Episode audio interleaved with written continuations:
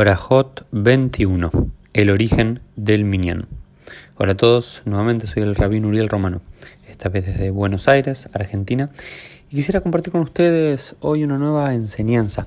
Primero repasando un poco los principales puntos que nos trae la quemara del día, el Daf Yomi, y luego centrándonos en el origen de uno de los conceptos más importantes que constituyen la vida sinagogal judía, que es la idea del minyan, el quórum mínimo de 10 adultos judíos, hombres únicamente para la ortodoxia, mujeres o hombres para el movimiento conservador y reformista, mayores de la edad de Bat o Bar Mitzvah, 12 años para las mujeres, 13 años para los hombres para constituir un quórum mínimo para la recitación de ciertas partes de la liturgia. Pero antes de adelantarnos a eso y ver cómo la Gemara llega a contarnos cómo es el origen del Minyan y de cómo sabemos que necesitamos esas 10 personas para recitar ciertos ritos religiosos, hay una Mishnah al final de la página 20, Kaf Amud Bet al final, que nos dice lo siguiente: Bal Keri Mearer belibo beino me barej, lo lefanea, velo la jarea, ve al amazon me barej le ajarav. Beino me barej lefanab. Un balkeri, es decir, una persona que tuvo una polución nocturna, o una polución durante el día, digamos, una persona que tuvo una emisión eh, en sus órganos sexuales, está hablando de un hombre específicamente, eh, Mearer Belivó tiene que pensar el Shema Israel en su corazón, Mearer Belivó, es decir, no lo tiene que decir en voz alta, sino que tiene que pensarlo en su corazón, me Barej, Lola Fanea Belola Jarea, y no tiene que recitar las dos bendiciones previas y la bendición uno o dos posteriores, dependiendo si es la noche o la mañana, ve al Amazon y si tiene que hacer la bendición después de las comidas, me barej la jarab, ve no me barej la fanab. Tiene que hacer la bendición posterior a las comidas y no la bendición anterior a la comida. ¿De dónde surge todo este concepto? De un concepto que se remonta al Sinai. En Sinai, lo en el Mamadar Sinai, en el momento que el pueblo de Israel recibió la Torá luego de unas semanas de salir de Egipto, está el concepto de que todo el pueblo tuvo que separarse de sus mujeres, porque así dice eh, la Torá, que tuvieron que separarse de todas sus mujeres, diciendo, perdón, estoy encontrando el Rashi, que dice que de Ashkahan Sinai, pues así encontramos lo que pasó en el monte Sinaí, Shefrishan mi Isha dichtiv al tigashu el Aisha. Una de las tres cosas que tuvo que hacer el pueblo de Israel antes de la preparación uh, para recibir la Torah, una de las tres cosas según la Torah es no acercarse a una mujer, es decir, no tener relaciones sexuales antes de recibir la Torah para estar en un estado de pureza, de teorá para recibir la Torá y de ahí sale un concepto general de que todos los hombres tuvieron que alejarse de las mujeres, sumergirse en la mikvah, sumergirse a una tevilá, a una, inmersión ritual para poder estar eh, en condiciones, como se dice, de recibir la Torá. Y luego se nos dice que Esra Sofer, el escriba Esra, que según la tradición murió en 9 de Tevet, a mediados del siglo V antes de la era común, fue uno de los grandes sabios que retornó junto al pueblo de Israel de Babilonia y hizo crecer al judaísmo nuevamente en Jerusalén y enseñó la Torah en público y decretó varios decretos y una de las takanot, uno de los decretos de Ezra, fue que un Balkeri, que una persona que tenga una polución, no, una polución no pueda recitar palabras de Torah. Este es el concepto general, entonces por eso se nos dice que esa persona no puede recitar el Shema Israel, pero sí lo puede pensar en su corazón. ¿Y por qué? Pero las bendiciones ni siquiera las tiene que pensar en su corazón. ¿Por qué?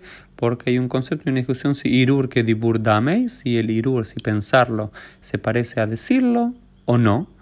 Porque si es algo dvar Torah, si es un mandamiento de la Torah, el edicto no puede anularlo por completo. Entonces no podría decir no, ni siquiera hay que decirlo. No, puede pensarlo, pero no decirlo. En cambio, si es algo rabanán de los rabinos y no de la Torah, uno podría directamente ese decreto decir si uno tiene esa polución, ni siquiera tiene que pensar en eh, las bendiciones previas y posteriores, pero el Shema Israel no puede obviarlo por completo.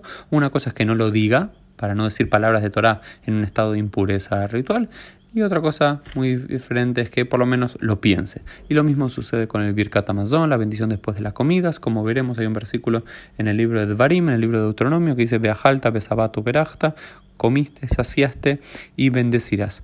Este es el origen, el pasuk que se utiliza, el versículo que se utiliza como origen del mandamiento bíblico de bendecir después de las comidas. Entonces la bendición después de las comidas, si uno tuvo una polución, es Valkeri, se considera Valkeri antes de la tevila, antes del inversión ritual, todo el tiempo que se encuentra en ese estado, uno debería pensarlo, hacerlo beirur, pensarlo y no decirlo con la boca. Eh, en cambio, la bendición anterior, antes de la comida, que solemos hacer, como vamos a ver en la quemará en las próximas semanas, que nos dirán ante cada comida qué bendición debemos hacer y cuál es el motivo que lo hacemos, esa no se debe ni siquiera pensar porque es de origen rabínico y no, y no de la Torah. en este contexto, luego nos lleva la, la quemará a hablar un poco sobre la tfila, sobre el rezo si los Baleikeri, si es aquellas personas que tienen una, una polución, pueden, deben rezar o no, qué deben hacer, cuál es la cuestión. Y en ese contexto llega una discusión en relación a eh, quien llega ya a la sinagoga, nos encontramos en la página 21, Amud Bet, en, la en, en el folio B, en el folio 2. Y dice Amar Una, dijo Una, Anichnas Lebeita Knesset, Umatzat Sibur Palelim. ¿Qué pasa? Algo como a muchos de nosotros nos sucede. Llegamos a la ¿Qué pasa si alguien llega a la sinagoga y ve que la gente ya está rezando? Cuando Mitpalelim significa que están rezando la Amida, que están rezando la Shmona Esre, eh, la, la bendición que hacemos de pie mirando hacia Jerusalén, mirando hacia Jerusalén.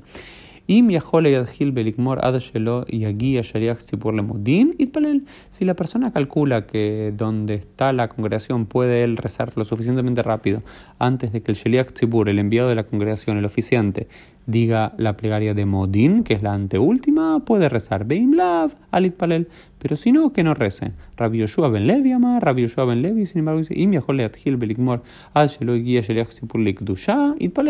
Y Rabbi Yoshua ben Levi es mucho más estricto, dice, si uno podría rezar hasta que el Sheliach Tzibur, hasta que el enviado de la congregación, el oficiante, no llega hasta la Kdusha, que la Kdusha es la santificación que se hace en la cuarta de las bendiciones.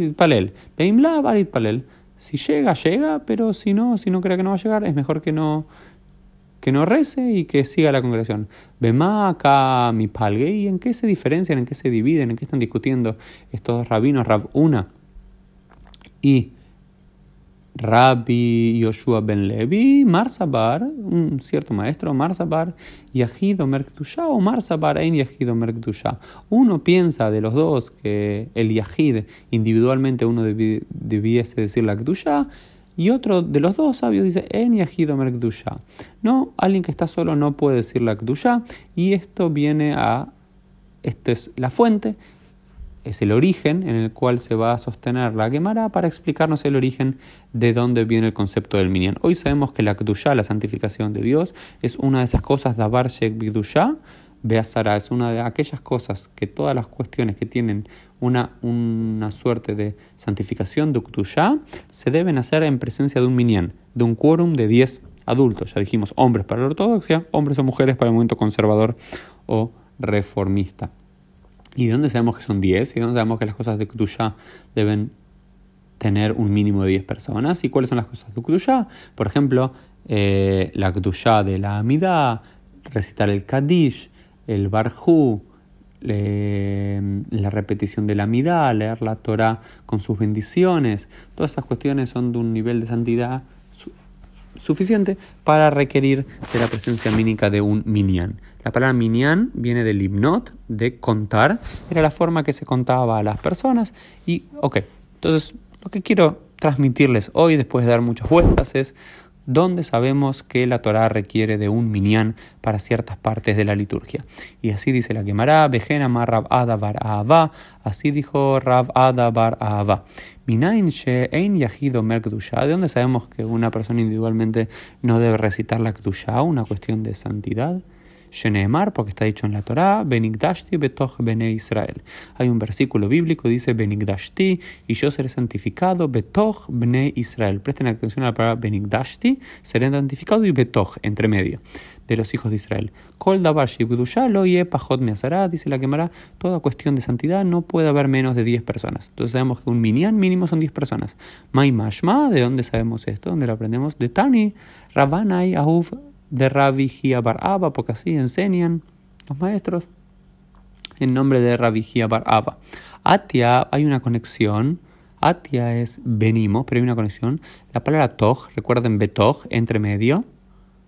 Toj Atia Toj Toj. Hay dos lugares en la Torah que aparece la palabra Toj, que es en medio. Chtib Aja está escrito aquí, Benigdash Betoj en Israel. Yo seré santificado entre medio de los hijos de Israel. Recuerden la palabra Betoj entre el medio. Uchtib Atam y está escrito allí en otro lugar de la Torah, en el libro de Números. Ivdalu Mitoch Aeda Azot. Que me separen de entre medio de esta congregación. Recuerden la palabra Mitoch, Mitoch. Betoch aparece Benigdashti Betoch y en otro versículo Ivdalu Mitoch.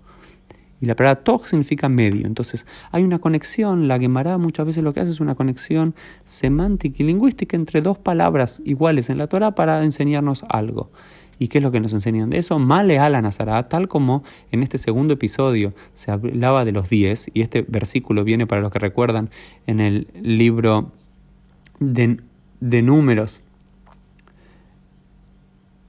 capítulo 15 en relación a los hijos de Korah, a, perdón, a la, congregación de Korah, que dice que los separen de esa malvada congregación, dice tal como ahí había 10, aquí también debe haber 10.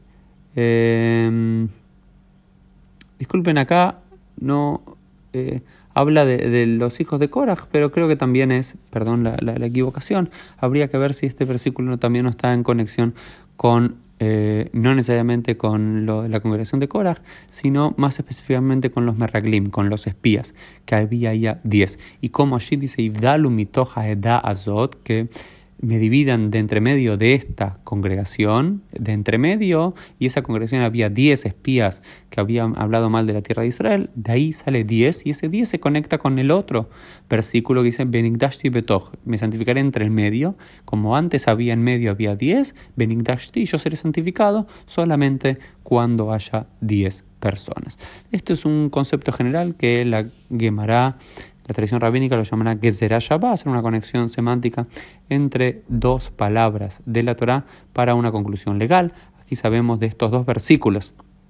Benigdashti betoch bene Israel, Ivdalu mitoch azot, como en uno había diez, en el otro también debe haber diez para santificar el nombre de Dios. Y este es. Este es un episodio un poquitito más largo y solamente quiero terminar con una hermosa eh, enseñanza que aparece en la Torah, que aparece, perdón, en, la Gemara. Estoy un poco cansado, les digo el día de hoy.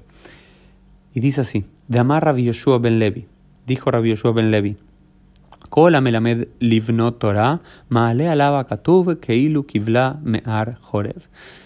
Es una enseñanza hermosa para que todos nosotros podamos transmitirla. Kola melamed livno Torah, todo aquel que le enseña a su hijo Torah, maale alaba katuv, está escrito escribimos sobre él, pensamos sobre él, que Ilu Kibla Mears Joreb. Es como si esa misma persona lo hubiese recibido del mismísimo monte Joreb, monte Sinaí, Sheneemar, porque está dicho, Beodatam le vaneja, vaneja.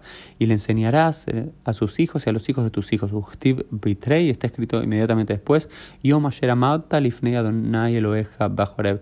El día que te paraste ante Adonai, tu Dios, en el Joreb. Es decir, cada vez que le enseñamos Torah a nuestros hijos, a nuestros estudiantes, es como si todos lo estuviésemos recibiendo desde el mismo monte Sinai.